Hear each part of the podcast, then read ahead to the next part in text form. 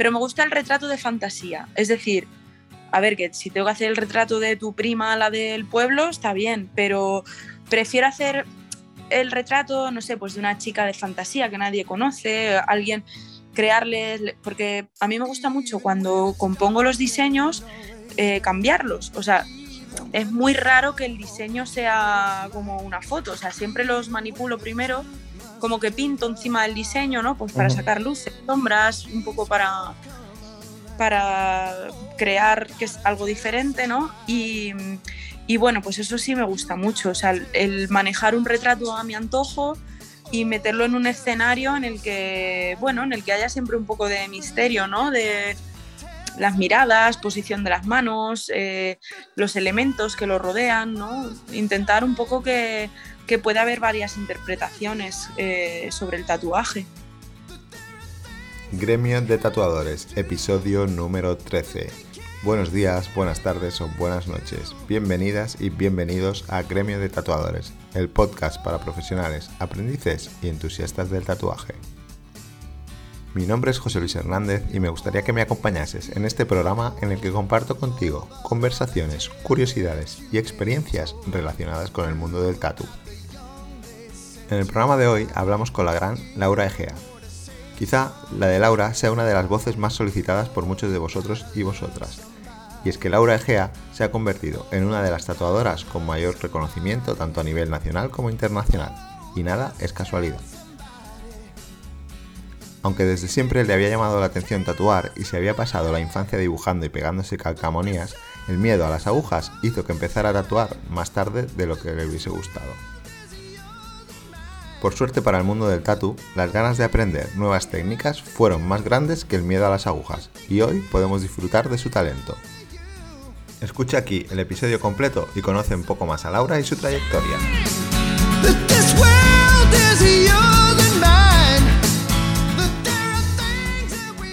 Hola Laura, ¿qué tal?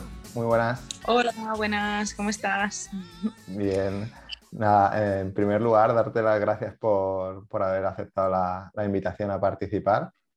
Eh, es mucha gente la que tiene ganas de escucharte, así que muchas gracias por, por aceptar. Gracias a ti por invitarme.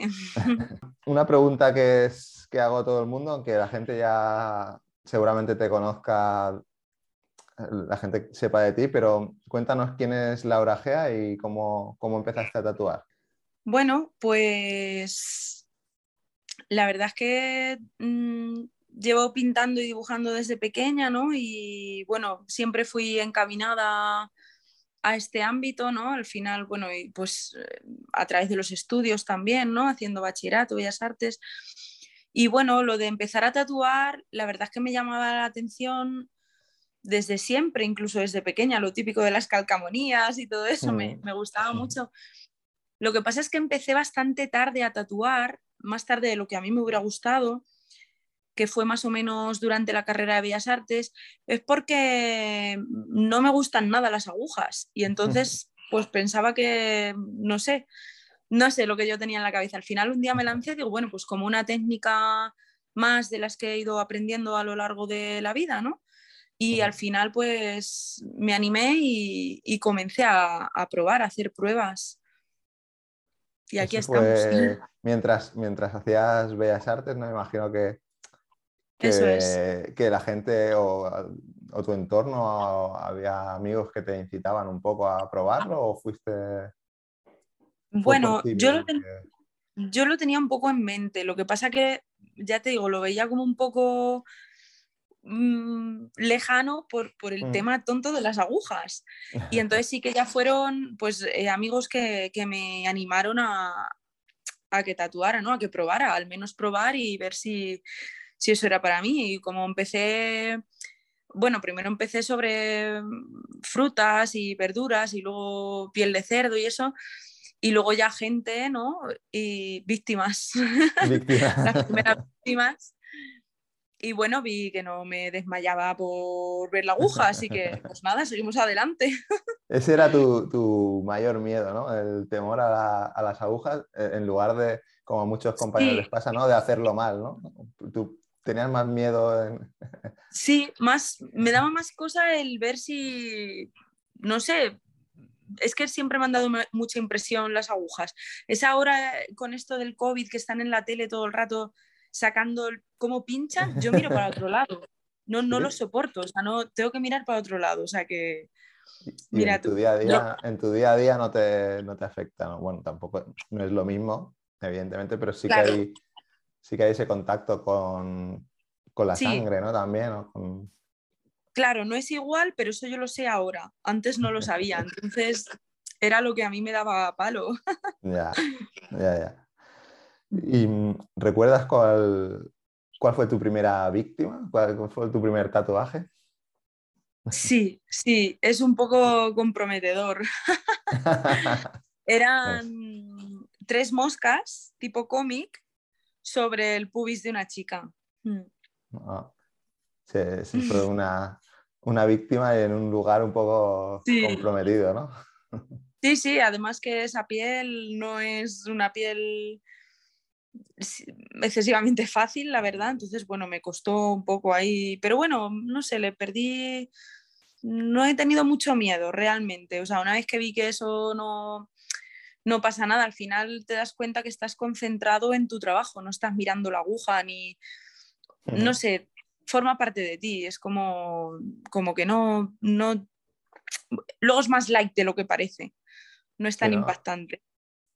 ¿Era, ¿Era conocida tuya o fue la primera clienta?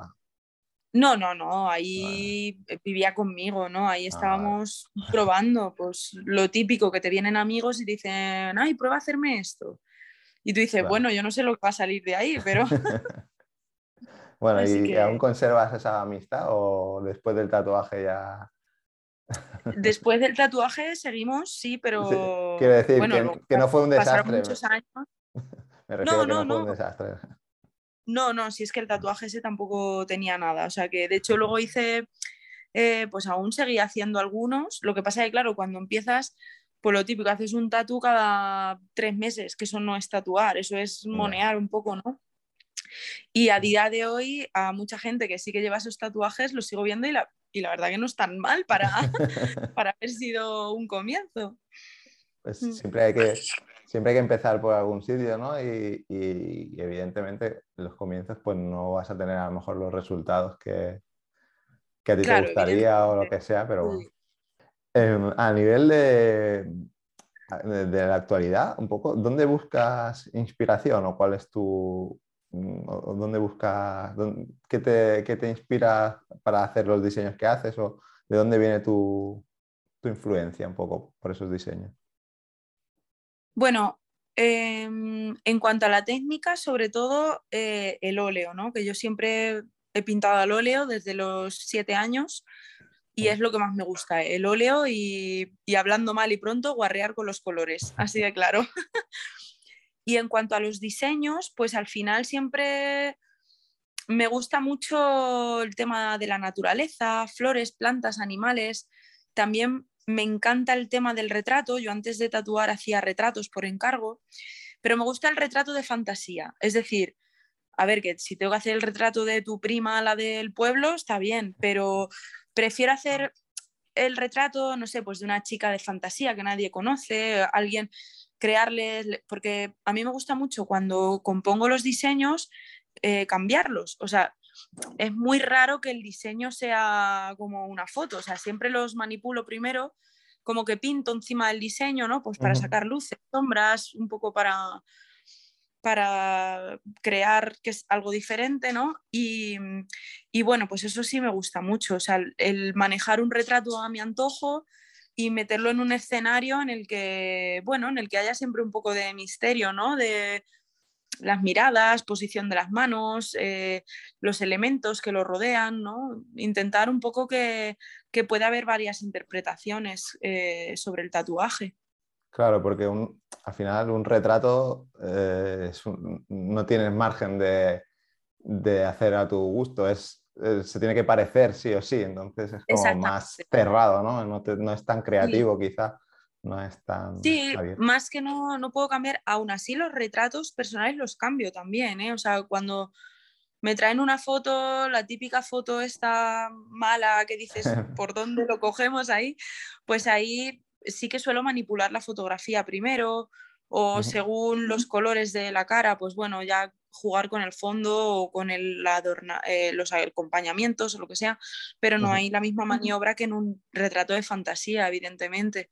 Por eso yo digo que tampoco hago exactamente realismo, ¿no? Que bueno, pasa que a lo mejor es más fácil decirlo así, pero yo creo que, bueno, es una mezcla ahí rara entre fantasía, realismo, ilustración, no lo sé. Es un, es un, eh, eh, un, estilo muy particular, ¿no? Es lo que tú dices, ¿no? Que no se puede encajar, no es un, no es un realismo como tal, no es eh, otro estilo, es un, estilo propio, ¿no? Como, sí, es que es como son diseños que... se identifican fácilmente. Sí, es como que a lo mejor yo, por ejemplo, siempre he pintado realismo, lo que es realismo. Y y en los tatuajes no le doy ese toque tan realista. O sea, si tú tienes una gama de color eh, que va acorde con, lo que nosotros interpretamos como realidad, yo normalmente la cambio. Lo, meto colores más fuertes o más eh, contrastados, hay veces que más armónicos, según un poco lo que me transmita tanto la persona que se va a hacer el tatuaje como lo que yo sienta con, con la idea. Y luego, bueno, luego ya la gente que me dice hazme lo que quieras, pues ahí ya, bueno, eso ya, ahí ya hago lo que me da la gana y, bueno, ahí disfruto muchísimo, claro. Eso es genial, ¿no? Es, supongo que es el, e, es el, eh, el, objetivo de cualquier tatuador o tatuadora que el cliente le diga libertad creativa. Sí. aunque yo reconozco que a mí me, me gusta también que me den ideas, ¿eh? los clientes también aportan muy buenas ideas. Hay veces que, que a lo mejor otra cosa no se te hubiera ocurrido y te lo dicen y dices, ah, pues mira, de aquí podemos sacar algo interesante.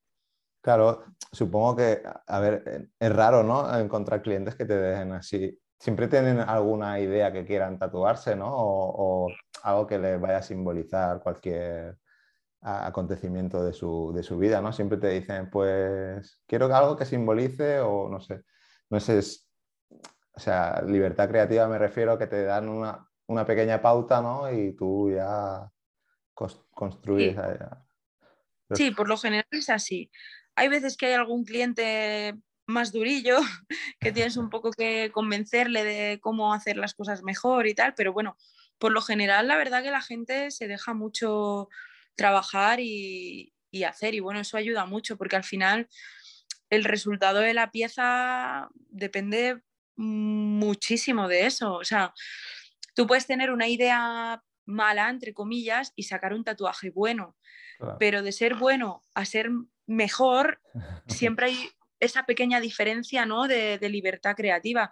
Al fin y al cabo, yo lo que le digo a, los clientes es que yo me dedico a esto desde que era pequeña, o sea, puedo tener más conocimientos que, que el propio cliente, igual que si yo voy al fontanero y me dirá dónde tengo que poner el grifo, ¿sabes? Exacto. Sí, sí, eh, es, es, evidente que sí que es verdad que hay clientes a lo mejor que les cuesta más dejarse aconsejar, pero yo creo que, que la gente que va a ti, ¿no? Como, como Laura Gea ya sabe cuál es tu estilo, cuál es tu trabajo y, y, yo creo que, que van ya confiados de que le vas a hacer un, un buen trabajo, por eso no, no, esa confianza ¿no? en dejarte cierta libertad a pesar de que te digan un poco cuáles son sus gustos, a lo mejor sus preferencias. La verdad que por suerte, ya te digo, tengo unos clientes muy guays.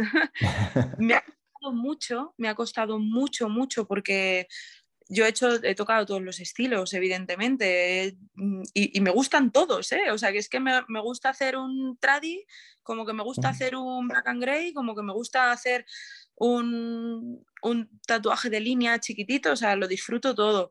Lo que pasa es que luego intentas eh, tirar un poco hacia lo que, bueno, con lo que más identificado te sientes, en mi caso, por el tema de, pintar al óleo.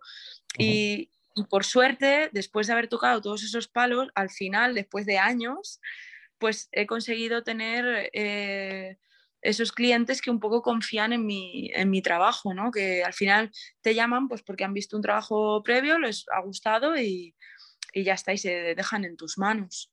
Claro, sí, es lo que hablaba con algunos compañeros tuyos, ¿no? que al final el estilo eh, no, mm, no, o sea, no eliges tú el estilo, sino que un poco tienes que probar o ir probando todos los estilos, al final eh, hay uno que es el que te sientes tú más cómoda y, y, es el que se te da mejor o el que más crees que le puede potenciar y de alguna manera es como que te encuentra a ti, ¿no? El, estilo te, te, encuentra a ti. sí. Y luego también ser realista contigo mismo, porque yo hay estilos que me gustan mucho pero no se me dan tan bien, sinceramente. Si no se me da tan bien, pues ¿para qué voy a tirar por ahí? Aunque te guste, pero a lo mejor te gusta pues para que te lo hagan o para verlo, o, pero no lo haces tú porque no... A ver, todo se puede aprender, pero creo que todos tenemos potencial en algo, pero no en todo. Al fin y al cabo, que mucho abarca, poco aprieta, que dice el refrán, ¿no? pero sí, que, eh, no sé, a mí, por ejemplo, me gusta muchísimo la geometría y los mandalas y que no tienen nada que ver con lo que hago yo, pero me encanta. Incluso los trabajos de Polinesio, un trabajo bien hecho de Polinesio me parece súper interesante, pero a mí no es mi punto fuerte. O sea, es mejor ir a alguien que lo trabaje bien y que yo que te lo puedo hacer, pero Mm, prefiero tirar a lo otro que se me da mejor o considero que se me da mejor. Es que al final es un poco, un poco, al principio cuando estás empezando, pues tienes que probar de todo y es obligatorio probar de todo porque eh, tienes que establecer una base. No sé, Picasso antes de hacer cubismo hacía realismo, por ejemplo. y, eso con un sinfín de pintores, o sea, tienes que tocar muchos palos hasta encontrar lo que a ti te, lo que a ti te viene bien y te gusta, disfrutas y donde puedes sacar el potencial para que el cliente se vaya contento también.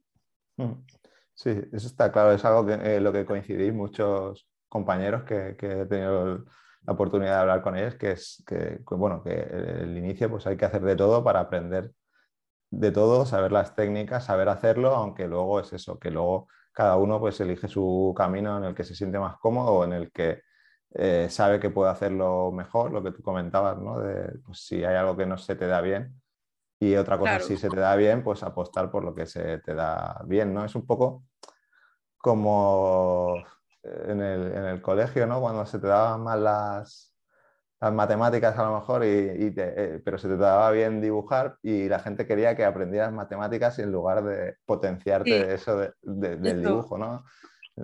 Eh, bueno, es una comparación que no sé si, sí, sí, el caso, pero, pero es eso. Eso se da en la educación de hoy y de ayer, y vamos, y, y, eso es real. O sea, yo cuando hice Bellas Artes, eh, había muchas clases que la primera línea de, alumnos eran abuelos de 80 años con garrota. ¿Por qué? Mm. Porque a esa gente no le han permitido hacer bellas artes en su tiempo porque era algo pues que no daba trabajo o que no era en aquella época a lo mejor algo bien visto. Mm. Al final, cuando lo hacen? Cuando ya se han jubilado, que tienen todo el tiempo del mundo, dicen, pues voy a hacer lo que a mí me gusta realmente. Entonces, a lo mejor pudiendo haber dedicado toda una vida a lo que realmente les gustaba, se han tenido que dedicar a otra cosa y ya de mayores, eh, pues eh, hacer, hacer lo, que, Sí. Sí, eso sí que es, bueno, es una pena, la verdad, pero lamentablemente sí que, sí que ha pasado y sigue pasando, pero bueno, eso no, no, lo vamos a cambiar ahora, o de momento, en, en esta entrevista no lo vamos a cambiar. Volviendo. Bueno, vamos a intentar arreglar el mundo, veremos a ver. Volviendo un poco a, tus inicios, imagino que como muchos de tus compañeros empezaste a tatuar en, casa, ¿no? Supongo. ¿Cómo fue ese paso, esa transición, ¿no? De, empezar a tatuar en casa a, luego, imagino que, ir picando puertas a estudios. ¿Cómo fue ese camino? Bueno, pues fue bastante difícil, la verdad, porque, a ver, Mm, yo estaba claro que quería salir de la casa, porque yo creo que en casa es como una transición de, vale, cuando estás empezando para tomar contacto, si es que no te admiten como practicante, por decir así, o como aprendiz en ningún estudio. Que eso, pues depende de dónde vivas, puede ser más fácil o más difícil. No es lo mismo vivir en Madrid que vivir en Cuenca, por ejemplo. Entonces, claro, eh, al final, bueno, yo me fui a buscar trabajo a muchos sitios, o sea, he estado en, las Canarias, he estado en Mallorca, he estado en un montón de sitios donde pues al final con los cuatro trabajos que tenía de haber hecho en casa, pues iba estudio por estudio llevando el currículum, como quien dice. Y bueno, hasta que, hasta que tuve suerte de caer en algún sitio me costó, pero bueno, luego fui picoteando de varios estudios hasta que, bueno, al final pues me abría el, el mío, pero no por, no por nada, sino porque al final me surgió así, o sea, yo sí a lo mejor hubiese encontrado un sitio en el que, no sé, hubiera estado bien que hubiera trabajo también, porque luego hay muchos estudios más de los que... Hay más tatuadores que personas que se quieran tatuar, creo yo. Sí, es que es un, es un momento de, de, burbuja ahora del tatu, que hay mucha, hay más eh, oferta que demanda, ¿crees? Sí, sí, sí, pero si tiras una piedra y salen 400 tatuadores. Pero porque también hay es que es un tema complicado, pero esto te lo va a decir, te lo va a decir un peluquero, te lo va a decir un trabajador social, lo que sea. Hay un montón de, entre comillas, también intrusismo laboral. O sea, no, no quiero decir que, todos lo sean, pero hay mucha gente que sí, que se mete a tatuador, pues igual que cuando fue la época de DJ, que estaba de moda ser DJ. Sí. Ahora, si eres tatuador y además DJ, pues ligas más, no lo sé. Es como, como mm, ser tatuador mola y se gana mucha pasta, ¿no? Es como el... Sí, exactamente. La creencia, vaya. Sí, exactamente. Entonces la, la gente se, se, lanza a ello y hay mucha gente que tiene talento, genial, sigue adelante, trabaja muy bien, pero hay gente que dices, es que no, es que mm, yo qué sé, ¿por qué no te dedicas a otro que tienes potencial? Lo que hablábamos antes, ¿dónde tienes tu potencial? Aquí. Yo cuando empecé a tatuar, una de las cosas que quería hacer era mezclar realismo con geometría. Pues se me daba mal, pues lo dejé. Si se me da mal, se me da mal. Lo intenté y no, no funcionaba. Pues ya está, pues si tú quieres ser tatuador, pero lo que se te da bien es ser peluquero, pues yo qué sé. O sea, es que a lo mejor realmente no es que quieras ser tatuador. Lo que pasa que se te ha metido en la cabeza por lo que sea, porque te gusta a lo mejor, pero otra cosa es que tú quieras dedicarte a ello. Porque yo he visto mucha gente que luego realmente ve lo que es ser tatuador, o sea, quiero decir, si tú quieres hacer las cosas bien, eh, no hacer cuatro chuminas, por decirlo así, tienes que echar muchas horas. Olvídate de tus ocho horitas y a tu casa y el fin de semana. Que yo me tiro cinco años echando 70 horas semanales yo estoy yo he estado dispuesta porque a mí me gusta, realmente lo quiero, pero mucha gente no. Entonces, hay que un poco encontrarse a sí mismo eh, lo que uno quiere hacer. El otro día además me leí un libro sobre ello, del, sobre el ikigai japonés. Ah, sí. cómo fluir, ¿no? Y cómo eh, desarrollar las actividades que realmente te llenan, te gustan y donde se te va la cabeza en, que no estás deseando que se acabe todo el rato. Claro, exacto, sí, sí. Entonces, por ese motivo sí que creo que ahora mismo hay más tatuadores que demanda realmente y por eso hay muchos estudios que lo están pasando mal realmente, porque es que no, mm, no se puede entre que hay muchos estudios y, y, el otro día leía que había por cada tatuador legal hay dos ilegales en casa. Bueno, pues entonces eh, no quiere decir que esté mal, quiero decir que todo el mundo empieza de alguna manera. Quiere decir que no todo el mundo ha encontrado lo que realmente le, gusta. Pienso yo, ¿eh? que no, no sé, es mi, teoría. El otro día hablaba con, un compañero tuyo que, que también, bueno, que, pasaba por aquí, por el, el podcast, también hablábamos de eso, ¿no? De que el mundo del tatu está ahora mismo como en una burbuja y yo creo que al final los que tenéis talento, los que valéis o, os dedicáis al tatuaje de una, por, por, pasión, ¿no? Porque siempre habéis estado vinculados con el mundo del arte, del dibujo, del diseño, lo que sea. Es, eh, eh, vosotros mm, permaneceréis o, os, mantendréis, pero mucha gente, cuando esa burbuja explote o salga otra moda de ser, mm, no sé, barbero, iba a decir barbero, pero es que barberos y tatuadores ahora es como el boom. Entonces, pues otro, otra profesión que sea el boom, pues mucha gente desaparecerá del, del tatu y se irá a otra cosa porque realmente no, no les gusta, ¿no? O están por, por dinero, al final, que cuando trabajas por dinero, al final no es... igual. No, es igual. No es igual. Eh, me he perdido un poco después de esta... Yo es que me he también, ¿eh? Bueno, sí. Quería preguntarte, porque he leído que, estuviste trabajando en un estudio en Magaluf, en, Mallorca, y quería que explicaras un poco, que, porque ahí seguro que mil anécdotas que contar de, clientes. Sí. Eh, con clientes, vaya, anécdotas con clientes. Eso fue como tu. Lo, lo, comentas como en alguna entrevista que he leído, como, como tu mili, ¿no? Del tatu. Sí, yo lo llamo así, la de los tatus. Yo he llegado a trabajar ahí 17 horas al día muchas veces y hacer un... Ahí fue donde realmente aprendí, ¿no? Cuando haces tanto y tan seguido, claro, ahí es un sitio donde realmente hay mucho trabajo, ahí sí que para empezar está súper bien, pero claro, es un trabajo, son de temporada, ¿no? Mallorca muchos, no solo la hostelería, sino que también el mundo del tatuaje en ese tipo de estudios es muy de temporada, ¿no? De, trabajo el verano y, ya está, de lunes a domingo y era horario nocturno. Yo me acuerdo que echábamos 14 horas de 6 de la tarde a 8 de la mañana o así. Y, y luego, bueno, luego nos redujeron ya porque estábamos que íbamos a morir y ya entrábamos como a las 10 de la noche, así hasta las 8 de la mañana. Esto espero que no lo escuche el Ministerio de Trabajo. Sí, sí, pues eso, eso, es, eso es real. Pero te digo una cosa, yo mm, no es que lo vea, no lo veo como algo malo, o sea, yo lo veo como un momento de mi vida muy positivo, porque gracias a eso aprendí y gracias a eso me curtí. O sea, luego no te da miedo mm, el trabajo, ¿no? Que yo ahora veo mucha gente que no, no le gusta trabajar, por decirlo así. Me imagino que, que tatuando 17 horas al día es como una manera de practicar, practicar, practicar, practicar y, y, bueno, Exactamente. al final.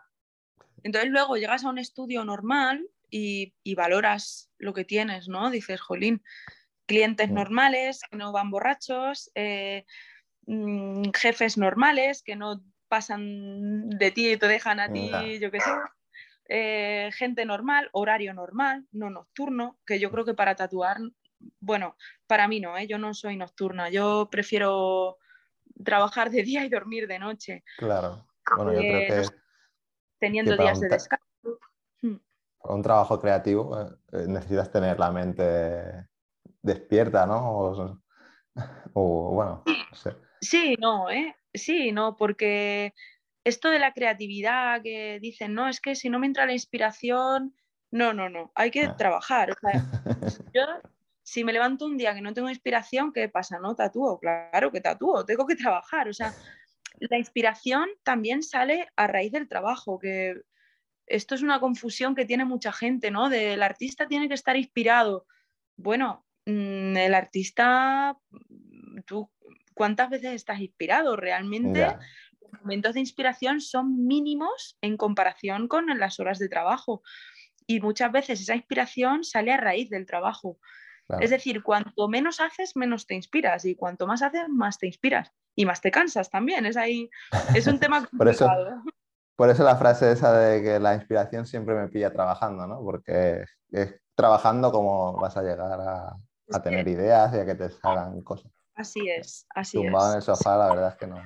Entonces, la verdad que para mí, en ese sentido de trabajar de noche o, o por ejemplo, enferma, yo trabajo enferma con 38 de fiebre, a lo mejor viene, me acuerdo una vez, una chica vino de Galicia y estaba yo con 38 de fiebre, mm, tos, mocos, de todo. Bueno, pues esto antes, de, antes del COVID, ¿no? Ahí yo me ponía la yo me ponía mascarilla, o por lo menos que no se me vea que se me caiga el moco. Y me decía la muchacha, dice, hombre, si estás mala, me voy. ¿Cómo le voy a decir a una clienta que se vaya ocho horas a Galicia y que vuelva otro día? Pues tengo que trabajar. Y me acuerdo que ese día 14 horas, además. lo pasé mal. Pero quiero decir que, que, no por eso mm, trabajé peor. O sea, bueno, trabajé peor yo físicamente, pero no el tatuaje salió peor. O sea, estás trabajando y punto. Quiero decir, no necesitaba estar inspirada. O inspirada. Exactamente. y lo haces porque hay que hacerlo y, punto. sí, supongo que hay momentos que es eso, que, bueno, no, una de las cosas por las que quiero que expliquéis vuestra trayectoria, vuestra, mm, vuestras ah, vivencias, ¿no? vuestra experiencia, es para que la gente se dé cuenta de que no es oro todo lo que reluce, ¿no? Y que no es la vida del tatuador pues no es tan sencilla y no se gana tanto dinero a lo mejor como la gente se, se cree, ¿no? Es como que luego pues eso, hay, hay días que tienes que trabajar sí o sí porque el cliente viene de fuera como en tu caso y no te encuentras mal, que sí que es cierto que tenéis esa cierta libertad de, que vosotros pues bueno, al ser autónomos, como cualquier autónomo o cualquier eh, empresario, ¿no? Puede, puede organizarse la, agenda como, como, él quiera, pero sí que es verdad que, pues, que tenéis esa eh, obligación para con el cliente, que además, pues eso, en vuestro caso viene de fuera, va a invertir un dinero en, en algo que va a ser para toda la vida, se supone, y que tiene que, que tenéis que hacerlo si, te apetezca o no te apetezca, al final, o tengas un mal día o un buen día. Como Exactamente. Yo hay un mal igual que a todo el mundo. Yo hay días que me levanto y digo, pues no me apetece ir a trabajar. Y por mucho que me guste mi trabajo, las cosas como son. Claro. Y luego me pongo a tatuar y ya se me olvida, ya me relajo y bien. Pero, pero bueno, que es un trabajo al final como otro cualquiera, o sea, no, no es ni mejor ni peor. Siempre se dice que, bueno, que el trabajo del vecino es mejor, pero todos los trabajos tienen cosas positivas y cosas negativas y, por eso se llama trabajo, porque es lo que hay. es lo que hay. ¿Cómo, ¿Por qué decidiste, bueno, he, visto, he visto que tú muy, bueno, fuiste a estudiar a Cuenca y demás y tienes, supongo, ese vínculo con la ciudad. ¿Por qué decidiste abrir el estudio en Cuenca y, no buscar en una ciudad grande o más grande como Madrid, Barcelona o, u, otra? ¿Por qué Cuenca? En ese caso es algo un poco personal a nivel de que yo, por ejemplo, en Madrid no podría vivir. Madrid, muy bien, si coges el coche, vas un día, haces cuatro cosas y te vas. Pero yo necesito una, ciudad, sobre todo soy muy de naturaleza, entonces la conexión ciudad-naturaleza que hay en Cuenca a mí me gusta mucho. O sea, estar en el centro de la ciudad y que haya un río a la calle siguiente, para mí eso es súper importante. O el domingo ir con la perra de senderismo, porque tengo ahí la montaña. O sea, es que vivo mm. a ocho minutos andando del trabajo y a cinco minutos de la montaña. O sea, andando. Eso en Madrid no lo puedo tener. Claro. Eh, yo he vivido en ciudades grandes, eh, viví en Berlín un año, me gusta mucho Berlín, pero yo para ir a trabajar necesitaba una hora en metro y para volver otra hora. No me compensa, o sea, no, no me merece la pena. Luego, otra cuestión. En Madrid, tiras una. ¿Cuántos estudios de tatuaje hay? 500.000. O sea. Sí, no he hecho el censo, pero Muchas. Ya, lo he dicho a voleo, pero que, no sé, que es, me parece una ciudad complicada para, para, bueno, que no digo que Cuenca sea más sencilla, que tardaron nueve meses en darme la licencia, pero bueno. bueno, Cuenca, por lo que he visto, es una ciudad de 55.000 habitantes más o menos. y, y, claro, por eso me, me, llamaba la atención, porque no sé si es una ciudad en la que tú haya suficiente demanda, ¿no? Como para, para tener trabajo todos los días a nivel estudio de tatuajes, no sé. Claro, esa es la cuestión. O sea, mis clientes, los de mis compañeros sí que son casi todos de Cuenca. Pero mis clientes, no hay tanta gente que pida lo que hago yo, realmente. O sea. Entonces, mis clientes, el 80% son de fuera, son todos de fuera, o sea, sobre todo de, bueno, País Vasco, Cataluña, Asturias, Cantabria, Galicia, sobre todo del norte mm. y muchísimo, eh, bueno, sobre todo también de Madrid y Valencia, porque estamos al lado, o sea, Madrid está a, tiro piedra y Valencia igual. Claro. todos de fuera. A ver, luego tengo algunos clientes también ya internacionales, pero bueno, son menos, evidentemente. Así sobre todo de Alemania y, y alguno por ahí, pero vamos, eh, casi todos son, ya te digo, Madrid, Valencia y norte de España. Se podría decir que en ese sentido, para ti las redes sociales han, sido como una herramienta fundamental, ¿no? Para que la gente te pueda conocer más allá del radio de donde tú trabajas habitualmente. Las redes sociales, mm, lamentablemente o por suerte, no lo sé, lo son todo. Porque yo la verdad es que las redes sociales me cuestan mucho, me, mm. son súper agobiantes. Al final es tener otro trabajo realmente, otro trabajo aparte del de tatuador, que ese no sé, ese no sé. Igual que el de diseñar. Son, esos son, como digo yo, las horas que paga Dios. Eh, eh, es trabajo. Gracias a eso tengo muchísimos clientes, pero son horas extra que estás echando también sin parar y que no puedes descuidar. Yo hay veces que, que digo, Buah, no puedo más, necesito un descanso, pero es que hay que contestar y hay que colgar y hay que, porque como que te tienes que mantener siempre un poco ahí. Claro. sí. No sé. En ese sentido, las redes sociales son un arma de, doble filo por eso, porque, bueno, eh, son te van muy bien para que la gente te pueda conocer a, nivel fuera de tu ámbito, pero estás sometido a, eso, a lo que tú dices, a otra jornada laboral o otra, dedicarle tiempo al final que tienes que restar de tu vida eh, privada o de tu, o de tu trabajo. Y al final la, vida privada, o sea, la vida privada me refiero a tu tiempo libre, porque tu trabajo no lo puedes descuidar, entonces vas comiéndole horas a tu tiempo libre para, para generarte, no sé, para tener esa, para estar activo en las redes sociales, que si no, pues es lo que tú Supongo que también en eso no solo las redes sociales te han, ayudado, sino el tema de las convenciones a nivel nacional e internacional, eso también eh, ayuda a que tengas esa mayor visibilidad, ¿no? Eso ayuda mucho, la verdad, porque ya te mueves de ciudad, te ven en otros sitios, no sé, parece que la gente se anima a conocerte, ¿no? Y la verdad que sí, la verdad que eso ayuda mucho. También es, eso pasa lo mismo, tiene su parte buena, su parte mala. La parte buena, por supuesto que estás con otros artistas que te gustan, ¿no? Y que quieres ver lo que hacen o cómo trabajan, cómo son, ¿no? Mm. Y, bueno, y, la parte publicitaria, ¿no? Que te hace mucha publicidad. Y luego la parte mala, que es estar ahí trabajando a contrarreloj con un estrés mortal. Yo cada vez que hay, que, hay convención, es que dos semanas antes estoy de los nervios, muy, muy nerviosas. Porque, a ver, la convención, eh, normalmente siempre presentas tus trabajos a, competición, ¿no? A, a participar en el, concurso que en la última de, Barcelona tuviste, llevaste algún premio, ¿no? Sí, sí, sí. La última de Barcelona, además, lo que tiene la de Barcelona es que haces una pieza por día.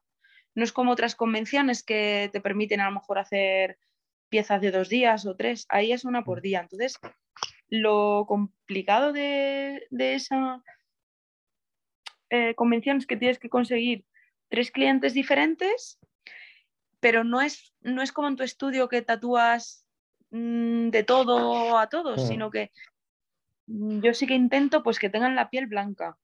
Que, por ejemplo en Barcelona dos de los días no se dio, solo se dio un día. bueno, es lo que había.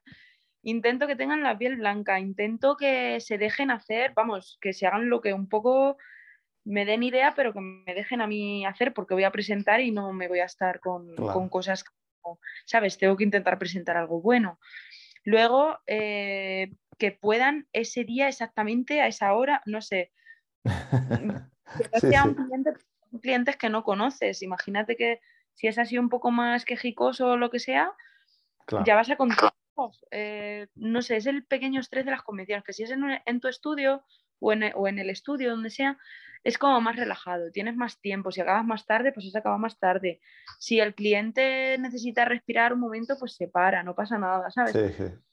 No sé, eh, es diferente. en la convención casi ni coméis, ¿no? Yo no, yo no como ya, o sea, yo directamente desayuno súper fuerte y ya pues eh, cuando termino de tatuar ya meriendo, ceno, como se diga. Un poco volviendo, volviendo a tu, a, tu pasado o, al principio, em, he visto que, habías estado en diferentes países, ¿no? Has dicho en, Alemania, en Berlín. He leído también por ahí en, México. ¿Fuiste, a, has ido a tatuar o fue a...? No, ahí en México no tatuaba. Eso fue antes de vivir en Berlín. Yo ahí no mm. tatuaba todavía. Ahí fue por una beca de estudios. Yo ah. estuve seis meses. Mm. O sea, has tatuado siempre a nivel, eh, fuera de, las convenciones, siempre has tatuado en, España, ¿no?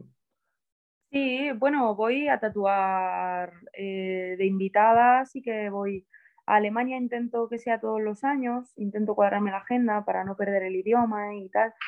He ido también a Edimburgo, he estado en varios sitios, sí. Luego, bueno, aparte de las convenciones internacionales, y bueno, cuando estuve viviendo en Berlín, que ahí estaba yo empezando también un poco, ahí sí que moneaba un poco, pero vamos, ahí hacía un tatu, pasaban cuatro meses y a otro, ahí estaba aprendiendo yo un poco. Estabas aprendiendo. O sea que, mm.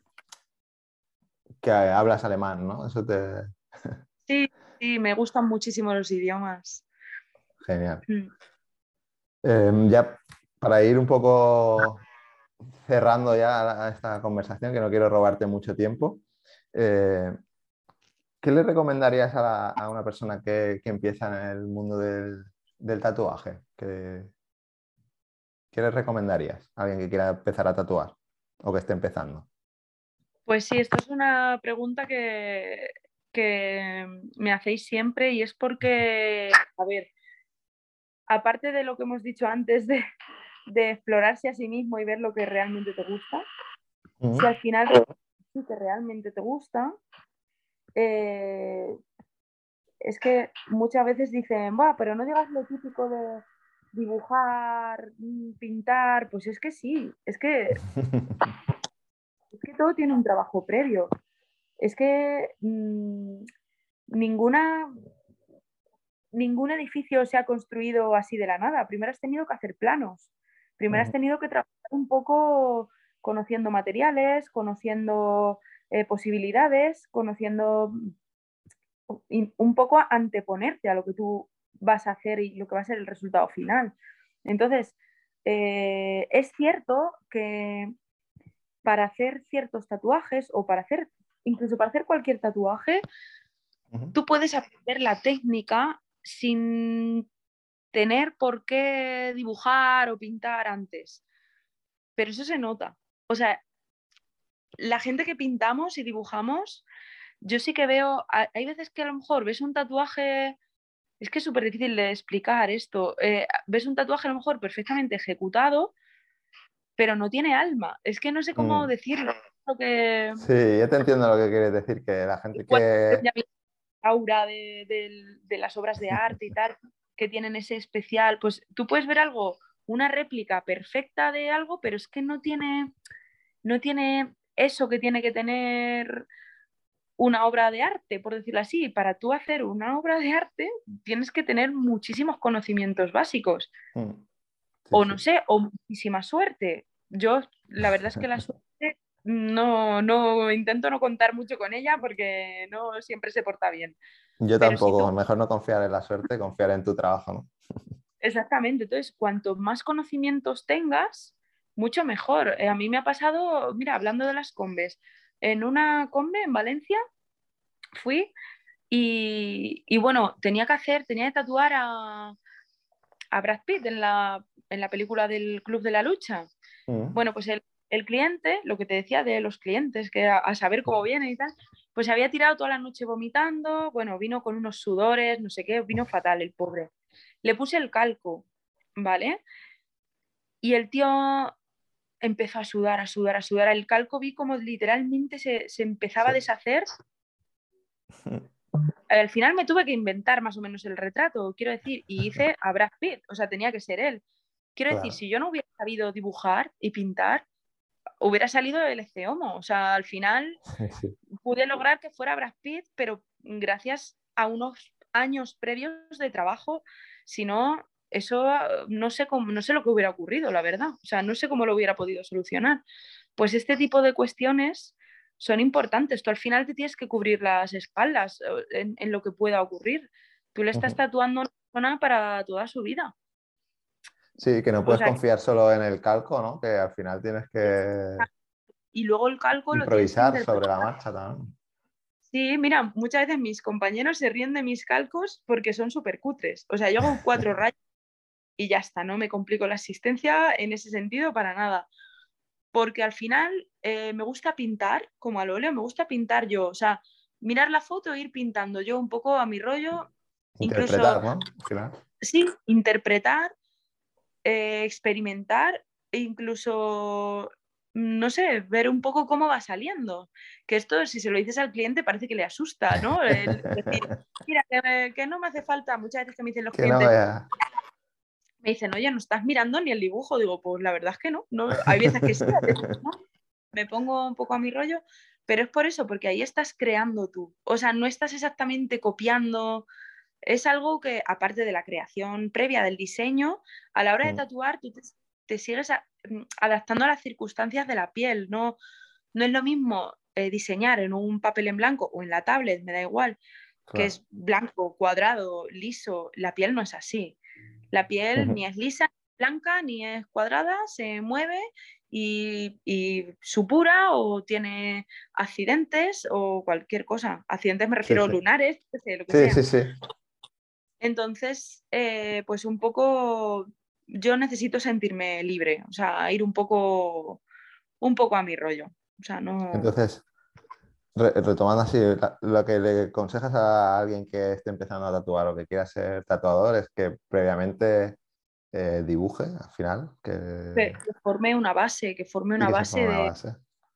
Exactamente, o sea que eh, yo entiendo que hoy en día, eh, ya no digo, por ejemplo, en mi estilo. O sea, yo entiendo que hoy en día hay eh, programas de, trabajo, de aplicaciones, por ejemplo, para hacer mandalas, que haces cuatro mm. rayas y sale un mandala. Yo, por ejemplo, tenía flash de mandala, yo hacía flashes de, todo.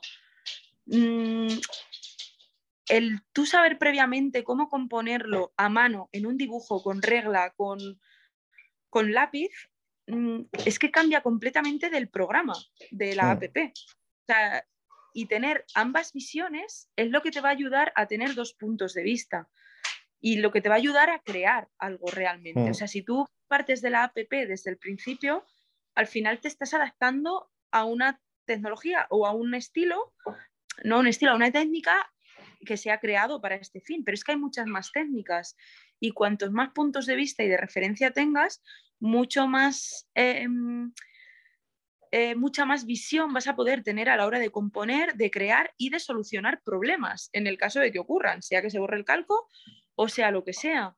Entonces, eh, yo creo que es muy, muy importante. Esto es como cuando yo siempre digo, yo siempre me gusta mucho la filosofía y era muy fan de los sofistas, ¿no? De que puede ser cualquier cosa, ¿no? O sea, no existe el sí, no existe el no. Pues tampoco existe ni la app ni el dibujo. Hay que conocer ambas, ¿no? Y, cuanto más conozcas, más puntos de vista, mucho más enriquecedor va a ser tu, sabiduría, por decir así, y tu capacidad de solventar problemas. Hmm.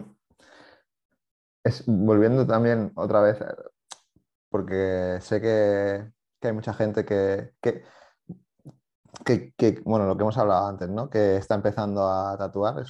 ¿Y qué, cualidades, aparte de lo que le recomendarías, qué cualidades crees que debe tener un tatuador? No sé si a nivel personal, cualidades personales, o sea, mm, eh, no sé cómo definirlo, pero crees que, pues eso es lo que, esa capacidad de sacrificio, ¿no? A lo mejor, que, hablábamos antes. No sé si en tu mm, ¿Con qué cualidades te puedes tú identificar que, sí, que les puedan venir bien a no sé. Las disciplinas artísticas, sea tatuaje, sea pintura, sea música, sea canto, teatro, baile, las disciplinas artísticas lo que tienen es que nunca se para de aprender. ¿Qué quiere decir esto? Eh, que es muy bonito, ¿no? Porque siempre vas a descubrir cosas nuevas, pero no, no te van a aparecer ahí como el Espíritu Santo. O sea, mm. tienes que trabajarlas. ¿Qué significa esto? Que tienes que estar renovándote continuamente día tras día, día tras día, día tras día. Y no siempre apetece. Es lo que hablábamos antes. Entonces son cosas que hay que tenerlas en cuenta, porque si tú no sigues eh, desarrollándote, aprendiendo cosas nuevas, poniendo énfasis en, nuevas técnicas, nuevas eh, corrientes, nuevas maneras, eh, tú te vas a estancar. Entonces, siempre tienes que seguir aprendiendo. Yo para mí espero, por favor, que mis tatuajes sean mejor de aquí a 10 años. Ojalá, ¿sabes?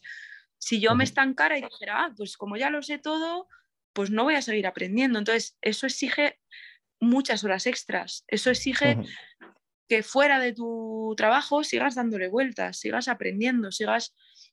Entonces, eh, cualidades, pues ser trabajador, eso es imprescindible, ser muy perseverante, de, seguir intentando y, bueno, de tener también eh, cierta sensibilidad artística, pues eso eh, se puede entrenar con el tiempo. Si lo tienes desde pequeño, lo que llaman el don, pues hmm. mejor. No es que crea 100% en el don, pero tampoco 100% en el trabajo. Quiero decir, si yo el día de mañana quiero ser trapecista, a lo mejor tengo desde ahora, mm, con mi edad, que ponerme 10 mm, horas al día de lunes a domingo a entrenar durante 10 años. Y a lo mejor de aquí a 10 años lograré hacer algo de, ser trapecista. Pues esto es lo mismo.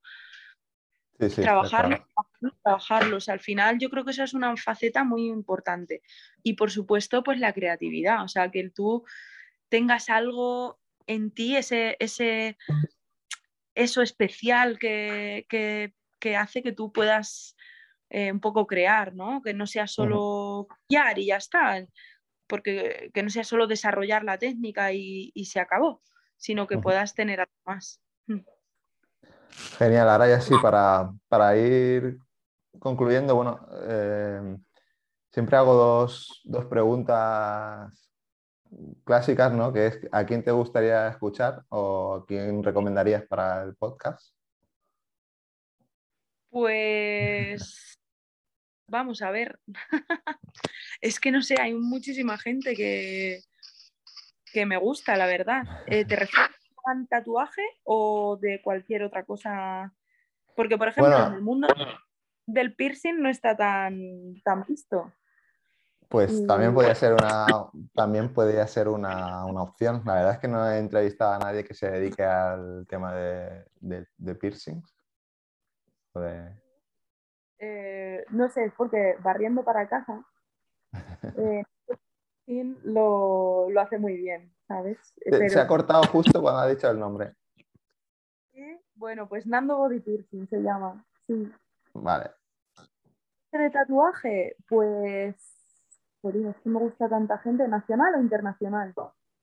Si puede ser que hable en español, porque yo no soy tan bueno como tú en los idiomas.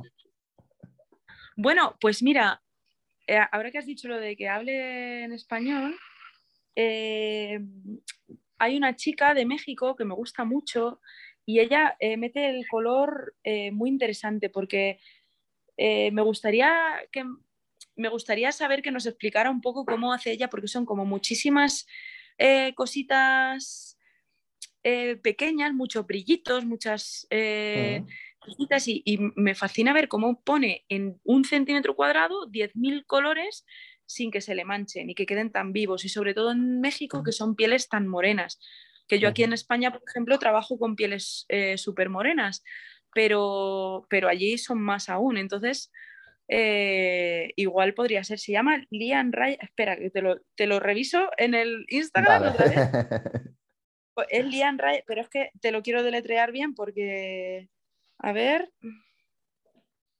te lo quiero, a ver, Lian Raya. Ay, Lian Raya o Lian. ¿Cómo se llama? es una chica de México. No sé si la, conoces tú. ¿Sabes quién te digo? No, no, no, no. A ver, no la encuentro. Ah, mira, eh, Lilian Raya. Es que ves, digo, lo pronuncio mal, porque luego los nombres de Instagram soy malísima. Lilian Raya, con Y. Vale.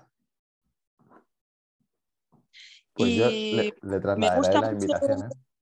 Sí, sí, pues eh, ya te digo, me, no sé, me gustaría también saber, porque digo, no sé cuánto se puede tardar en hacer tanto, tantos colores y tantas cosas, no sé, me gusta mucho su, trabajo. Además tuve la oportunidad de conocerla en, en, la convención de Barcelona, no en esta, en la anterior que hubo, y, y bueno, pues me gustaría contactar, ¿por qué no? Así que si la invitas, pues ahí estaré atenta. Perfecto. Y, ya por, último, que es, bueno, un poco eh, dónde podemos, dónde la gente puede encontrarte tatuando y cuáles son tus perfiles en redes sociales. Y además de Instagram tienes otras redes, que yo eso lo dejaré todo en las notas del, programa y así la gente pueda, podrá acceder. Vale, genial. Pues em, estoy, aparte del Instagram de Laura Egea barra baja tatú, tengo uno de, micropigmentación que es Laura Egea barra baja micro. Pero eso es para hacer técnicas de, bueno, de maquillaje permanente y todo eso. Luego, eh, bueno, en Facebook tengo Laura Egea. Es cierto que Facebook lo tengo abandonadísimo. Como todo el mundo. Y, no lo uso. Eh, tengo una cuenta de TikTok también, y, y luego, pues trabajo en Musa Tattoo, que el Instagram del estudio es Musa Tattoo Shop, todo junto. Y bueno, está en Cuenca Capital, calle Tintes 37. Cuando queráis, bienvenidos. Perfecto, pues yo lo dejaré todo, en las notas de, del programa y, y una pregunta que se me acaba de ocurrir, que no la hago habitualmente, que es si quieres hacer alguna recomendación, ya sea de serie, libro que me has dicho que estás leyendo o cualquier otra película, lo que sea. Algo que le pueda... Pues, pues mira, el libro ese que te digo a mí me ha encantado. También es que es una manera para la gente que, que trabajamos tanto, lo que hablamos, pues de intentar controlar el estrés, que es lo que a mí me, más me cuesta, entonces estoy un poco intentando conectar con mi modo zen para, para tratar de, bueno, de, que mi vida sea más llevadera en ese sentido, más, más relajada y que pueda disfrutar aún más todavía de, no solo de mi trabajo, sino de mi vida en general. Ikigai. ¿Me ha dicho que se llamaba Ikigai? Ikigai con mm. ¿Y sabemos el autor o para...? Porque pues de Ikigai creo que hay, muchos de Ikigai que hablan del Ikigai, de filosofía zen y de, los temas pues japoneses. que te lo digo enseguida. Sí, puede ser, ¿eh? Sí, sí, Ikigai, los secretos de Japón para una vida larga y feliz. De Héctor García y Francesc, Francés Miralles. Ah, vale. Vale, pues yo luego te, te recomendaré otro en ese sentido también, aunque igual es un poco repetitivo, pero, luego te lo enviaré. ahora no me acuerdo del nombre, sé que el autor es Marco, Marcos Cartagena y es también eh, Ikigai, algo, no sé qué, para una vida plena o algo así. Secretos para una vida plena o alguna cosa así. Pero bueno, supongo que irán en el mismo sentido igual. Les cosas redundantes. Pues a mí eso me viene de lujo, o sea que... Pues nada, Laura, eh, encantado de, que, bueno, de haber tenido esta conversación contigo. Muchas gracias por, haber aceptado la invitación otra vez. Y, nada, dejaré todas las, todo lo que hemos hablado de, tu Instagram, TikTok y demás en las notas del programa para que la gente pueda ponerse en contacto contigo y espero que, que te hayan podido conocer un poquito más. Pues muchas gracias a ti por invitarme y nada, ha sido un placer. Me lo he pasado muy bien. alegro, muchas gracias. Chao.